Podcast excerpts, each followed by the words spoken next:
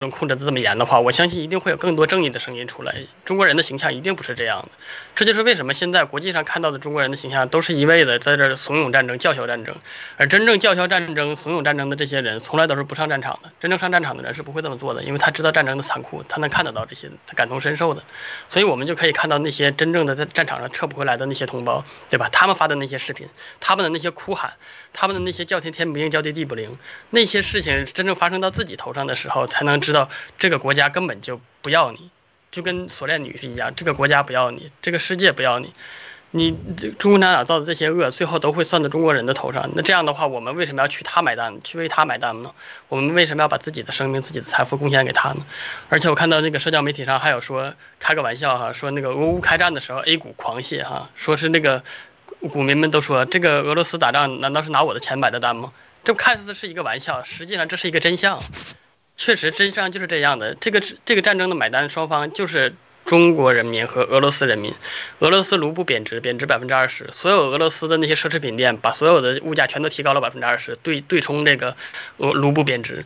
那你俄罗斯人自己他能高兴吗？他们自己物价平白无故的就就就涨了，就就贬值了百分之二十，物价涨了百分之二十，他们招谁惹谁了？这是一个人的战争，不是他们想要的，所以这就是为什么他们出来反战，而中国人民还现在还看不到，他们只能看到说 A 股狂泻，他们还在这儿欢呼雀跃，但其实你真正中。俄罗斯在中国拿了多少钱，对吧？你说中国人还卢呃，俄罗斯还能拿卢布换人民币，而且在战争之前就拿了大量的卢布来换人民币。那你现在卢布一贬值的话，你你手里面这些卢布基本上就都贬值了呀。所以这是一个非常现实的一个买卖，你就是做赔了，而且所有的人民会为这件事情买单，共产党是不会再为这件事情买单的。而且我们可以看到。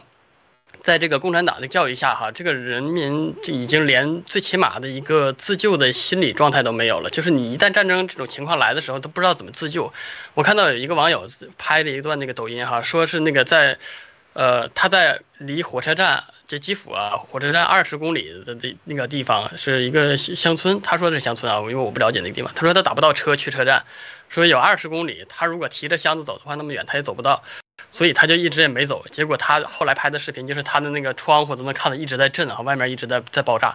其实我就想说，那你这种战争时候，这不是在这儿开玩笑的，在在这演习呢，对吧？你战争时候，你把那些呃能不要的财物尽量少拿，对吧？你都是留学生，留学生没有几个是那个家庭条件不好的，你家庭条件都好，在国际上面给你汇个款或者怎么样的，你再把这些东西放掉，然后拿尽可能少的东西去把自己的命保住，这是最起码的一点。他连这一点他都想不到，二十公里，我下面有网友就说了，说我我跑的话跑两个小时我也跑到了，嗯，就这就这点路程你都赶不到，那是命，那是生命，跟你那些东西是不能相比的。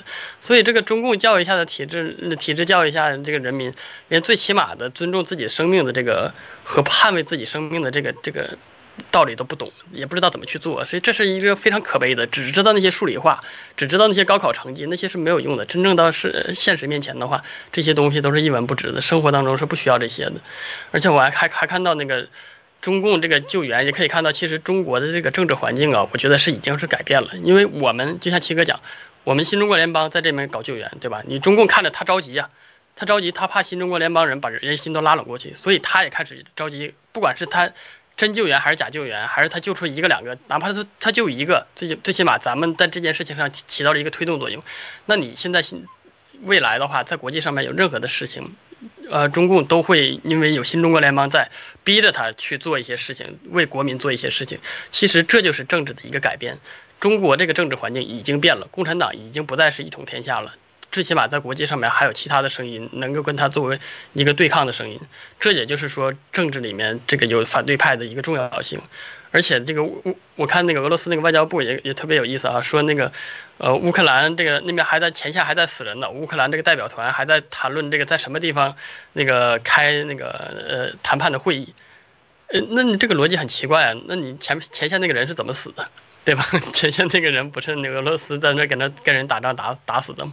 又不是俄罗斯那个乌克兰人自己在那打死的，所以这个逻辑就跟那个共产党一样，所有的这个逻辑都是为了呃自身的这个，而且关键是他这个话很难自圆其说，就一点逻辑道理都没有，就完全就是一个洗脑的，就是你长时间的控制媒体之后的那种狂妄自大，然后再加上这个自傲，所以就导致了所有的这些言论都是非常的可笑的。好，谢谢。说的很好的一点，就是就是这个政治体制需要改变啊，就是这个体制是有问题的。就从这个救援行动里面就发生了一个事情，我觉得正好是文空呃提到的，呃，因为因为我们之前就是共产党有个态度，他他是他首先对人他是不是人，他看你就是一个。有可能就是真的是连畜生还不如的动物啊，圈养的一个动物都不如猪嘛，对吧？圈养的韭菜，对，嗯、连猪都不是，韭菜就随便割啊，就给你留下一点点寸头，只要能再长回来，它就 OK 的。但是他所以说他就先不救你，到二十七号的时候跟你说没有计划，你就自在那自生自灭，要不你自己撤退，我没有办法帮助你，对吧？这是他们的一统统一口径。好，到我们这个。新中国联邦开始推出来大肆宣传说我们要开始救人了。这个中共当呃就是在此之前的他的这个想法是，我不想要的东西没有人可以要，我不想救的人，这些人一定得死，没有人可以去救他们，因为你救了就显得我非常非常的。嗯，怎么讲？就显得我我不够强大，对，我不够，呃，就是我我不好嘛，对吧？所以说他就说，哎，我不救的东西没有人可以救。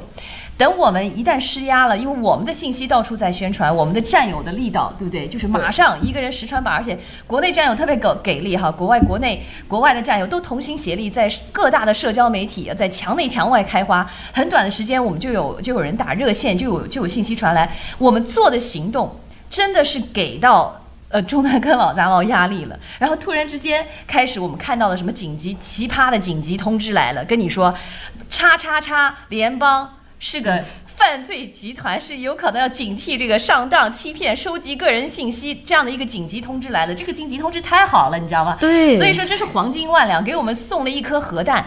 甚至不止一颗核弹，我觉得十颗核弹。为什么？我们要的就是新中国联邦被国际社会所承认。但是中共国有可能他能欺骗那么几亿的这个呃被洗脑过的同胞，但是他没有办法掩盖和遮盖我们实实在在跟国际合作组织这些世界很知知名的呃国际组织做的所有的这些活动，我们出的所有的钱，我们跟他们的。沟通的所有的会议，他没有办法去把它抹杀跟掩盖，这些事情真真实实发生了。那当我们新中国联邦要走入这个国际舞台的时候，这些所有我们的行动都是存在的，而且别人都是认可，就都是记录在案的。他怎么再能撒谎？他没有办法去掩盖。所以说，他们就真的愚蠢到已经不管。他们做的事情会带来怎样的后果？会帮到我们？因为因为他们太有自信了，因为他们掌控了媒体之后，一直就真的是很有自信。还有一个就是我反映出他们就是怎么讲末路狂奔啊，就是当你绝望的时候，你没有这么多的 CPU 去 care about 你做的事情会有什么样的 consequence，因为你所有 fighting 就是 keep your head above the water，就是你要 survive，你是把头往水上拼命的伸，你不管你其他的手势身体是不是协调，这是你最后要生存的一个怎么讲一个一个一个一个本能的挣扎，所以他没有能力去想象他做的事情会帮到我们什么，所以说我就说非常谢谢你们这些宗南。南坑的老杂毛，你们蠢到这样，也就是说明你们真的是离这个、这个、这个、这个怎么讲？呃，离灰飞烟灭，对对对，已经非常非常接近了。所以说这个点非常的好。所以还有就是，而且他们找了一个好牵强的理由。对对对，真的是真的是，你收集你的信息，个人信息这种东西 还用得着用这种方式去收集吗？对，真的是这样。所以所以所以说，我就说大凡有一点点脑子的人哈，大凡还只就是不相信，就是被使而产生质疑的人，我觉得你是有缘分的，是跟我们新中国联邦有缘分。有可能你当时看到这个，你还不相信叉叉叉联邦，但是你会因为那道门被你打开了，你会去想查一下这个叉叉叉联邦，对，对你打开了一道光速的时候。这个就是你的机缘，那我相信一切事情都是机缘。我们今天可以坐在这里直播也是机缘，然后我们跟文空连线也是机缘，然后我们说的话题还有战友的观看都是机缘，所以说这是个缘分，我很相信缘分。文空也要也要也要跟我们抱一抱搂一搂，过不去。对，所以我们做的这么一点点行动，哪怕就一两天的公告，突然之间，哎。起到一个作用，那个中共转变了，他现在开始要跟我们竞争了，因为原来是我不能要，你们也不能要，哎，现在是哎，好像很稀罕哦，我也来跟你搅和一下，我一边说是你是骗子，一边我要秀我的肌肉。当然，他也不会真正的、真正意义上的去为救人而救人，他只是为了让自己为了他的目的。对，所以他永远都不会都是政治，对政治行为。所以说一切事物在中共国，但是我们还是很开心，我们还是很开心，我们非常开心，因为为什么？如果靠我们这几张嘴，对，能够让中共把人给救出来，那我们也太开心了。他替我们做宣传了，对，你知道吗？这就是回到这个文空刚才的，就是有竞争啊。这个为什么政府要有监督？政府它不产生任何的生产力，它是我们人民投票选举选出来为我们服务的，对，对不对？它怎么能凌驾在我们头上，给我们下命令，要我们怎么样？我们不愿意做奴隶，我们是人。所以说，这个在整个这个救援的过程当中，不管你身冠万亿，你还是只有一百块钱的小老百姓，你是一样的灵魂，我们一样救你。你是平等的，没有高低贵贱之分。所以说，在新中国联邦，所有人都是这样。文贵先生是个亿万富翁，他跟我们说话，跟我们的兄弟姐妹一样，跟我们的父母一样。他对我们的关心，我们时时刻刻、真真实实可以感受得到。没有人看你是会会觉得你你你你过去会 define 你的未来，没有，未来是靠你自己的行动去创造的。所以说，你只要在当下。你只要真，你只要有爱，你就可以成就你自己。没有人会因为你有多少钱，你长得多好看啊，你你这个腿有多长啊，你有多聪明，你的 IQ 有多高，挺长的，来来来来来 judge 你。所以说，这是为什么？嗯，我觉得文空说的非常好，就是政府真的是要有监督。就这么一点点的小动作，中共就被逼到已经要开始。要花点力气啊！不管他花多少力气吧，有可能只是动一动小手指的力气，他就是的，他就开始了。嗯，是的，非常非常感谢我们的文空参与连线。稍后一段视频连接下一位战友。谢谢文空。好的，谢谢。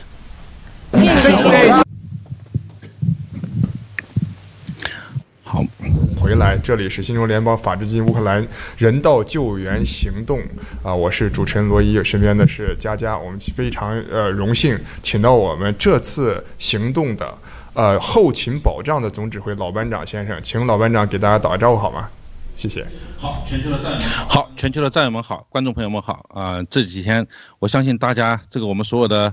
这些工作团队都在一个紧张的运作当中哈，我刚刚看到了 Rachel，看到那个小福利好像是很久没睡觉了，现在又看到我们佳佳这个两眼迷茫，呵 呵还有这个罗伊都是都是缺觉的状态啊，大家都很辛苦啊。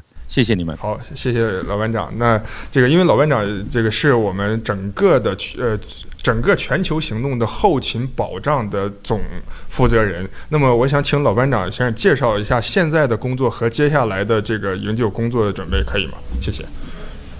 好，现在好，现在目前来说，我们先讲讲前方的战况吧。啊，前方的布置情况。目前我们有英喜啊、呃，德国。正义农场，我们意大利这个农场，还有西班牙农场，都分别啊派往人员迁迁到这个第一线。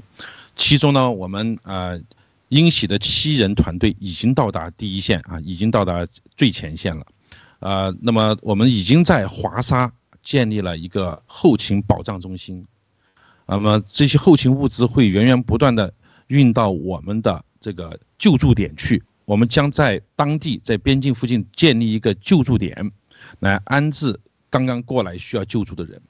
那么，现在呃，大概我们现在人情况是呃二十人左右吧，二十人左右，呃，就在路上啊，就是呃，这未来这个大概十十个小时左右啊，基本上十六人会到达第一线啊，四人左右会留在这个华沙的这个救助中心。呃，这个后勤中心哈，那么同时我们美国这边还有十位战友也准将待发啊，已经随时准备去了。另外我们在德国，在呃匈牙利，我们都有战友已经作为预备队，随时进入状啊作战状态。呃，同时我们在罗马尼亚也有了对接应的这个战友。那么所以说基本上呃布局已经有了，那么后勤保障马上跟上。现在的最大的困难是如何让这些需要得到救助的人越过边境，安全的到达波兰、到达匈牙利或者到达罗马尼亚。那这是一个呃，目前的状态是非常的糟糕，在边境的排队的人估计都要啊、可能几十个小时的站在排队了。那么所以说，所有需要救助的这些人员，你们只有向我们公布的，我们直播中我们盖特上公布的联系方式做联系登记的，那么我们才有可能用最快的速度帮到你。我们很可能会建立一个快速通道，能够啊妥善的安排你们，避免长时间的排队，几十个小时的排队啊。因为你们登记好以后，我们会请相关部门协助，希望啊安排这个呃相关的车辆啊，让你们最快速度的通关。我们现在呃就是我们的后台服务小组哈、已经在做好登记了。那么你们登记注册之后，啊，然后在当地，在波兰这波兰这一方叫利维哈利维这个地方，是大量的大量的人员在这里聚集啊，私家车也是排着长龙。你要用这个方式通过的话，我们不知道未来还你要需要等多久，也许三天，也许五天，也许更长。另外，我们收到了不好的消息，就是实际上在乌克兰境内，对很多的。华人是已经是非常的不友好，啊，呃，更不用说像中国大使馆那个那帮王八蛋说的，打着中国国旗，贴上中国国旗的标志，你要贴上这个的标志，就是基本等于找死，啊，很可能俄罗斯那个那个武装这个战争没把你打死，当地老百姓就把你弄死了，啊，这个已经变成了这个俄乌战争，中国老百姓变成一个人见人恨。这是非常可笑的，这是非常可悲的，大家一定要想想这这背后到底是发生了什么，啊，我先交回主持人哈，然后等会儿我们回来讲讲这这一小段，嗯，来。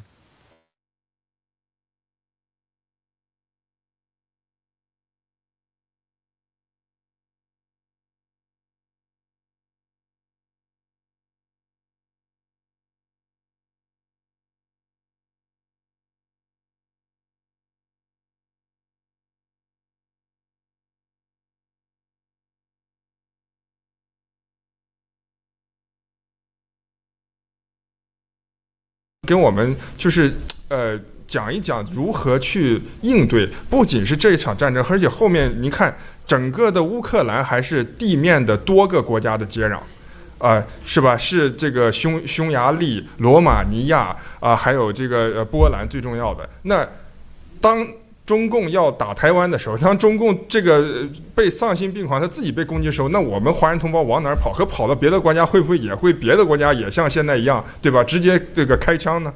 这个是我老班长能不能给我们讲一下？谢谢。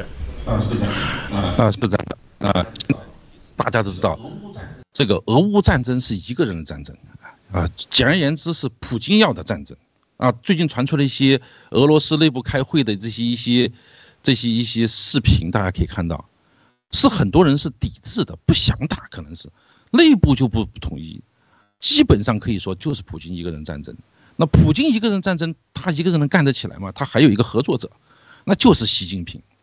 所以这件事情是不是一个秘密，在这个政治圈中大家都心知肚明的，乌克兰人人民也不蠢。今天的信息时代都知道中国共产党在干了些什么恶、什么龌龊、肮脏的事情。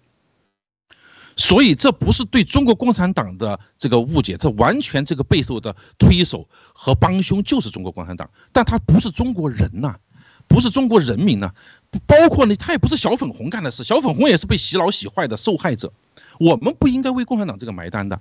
就刚你提到台湾问题，那么现在可以说俄乌战争这个目前的这种状态，可以说一定程度上。有点点可能性的缓和了台海的危机，因为习是随时准备打，他看到全世界对俄罗斯这种反击是坚定的，啊，是彻底的，那么基本上可以说，按照这个拜登总统所说的，让让普京成为国际社会的贱民啊，这个贱民我忘记这个英文词是什么哪个词了，是非常非常严重的一个词。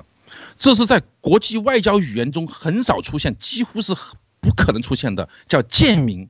就是人人得而诛之，你哪儿都不不受待见，就不把你当人，贱民。可是今天看到我们什么状态？我们中国老百姓成了贱民，人见人想揍你，然后你还真的就贱了，还贴上个中国的这个五星红旗贴在那个地方，那你真的叫作贱自己，那贱上加贱。这些剑是谁带给我们的？就是这种独裁的，就这么几个人，就这么精神不正常的几个人，他把这些祸害全部加在我们身上。那么台湾的危机有所缓和，不等于不爆发，我们时刻应对着。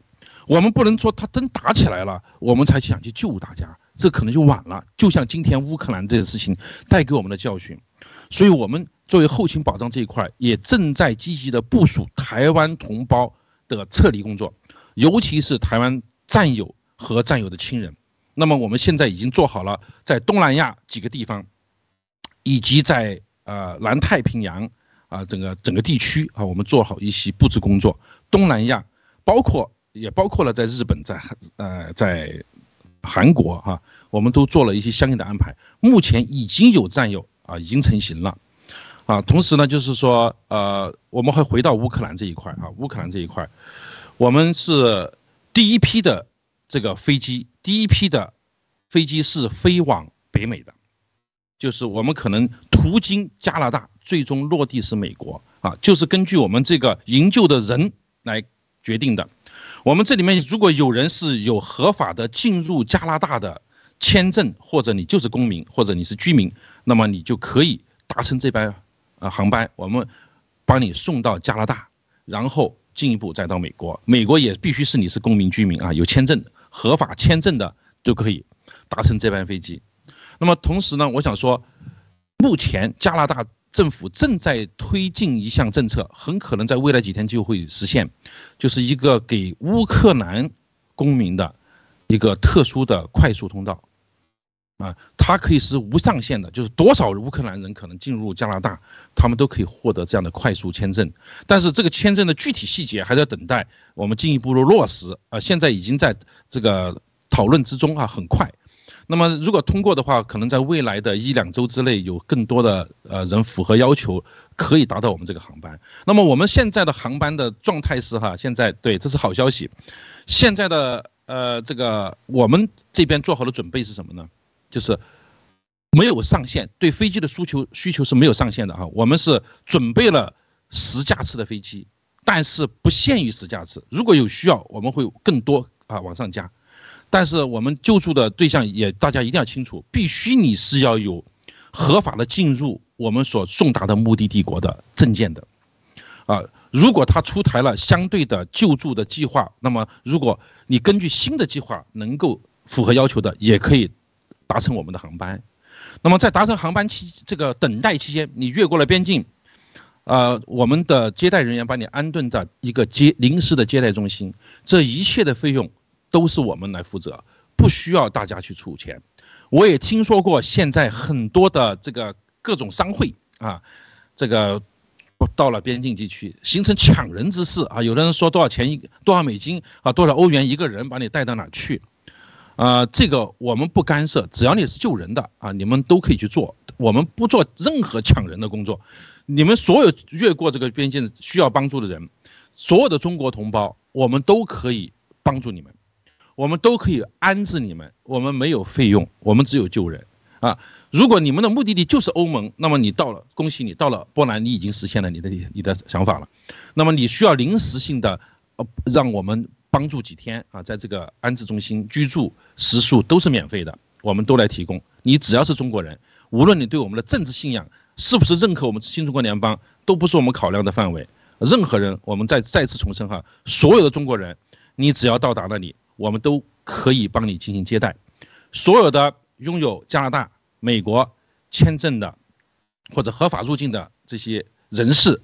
你向我们提出申请之后，一定要向我们提出申请，一定要完成那个那个登记啊，打电话登记。我们的客服注册在案之后，会帮你安排机位和安排。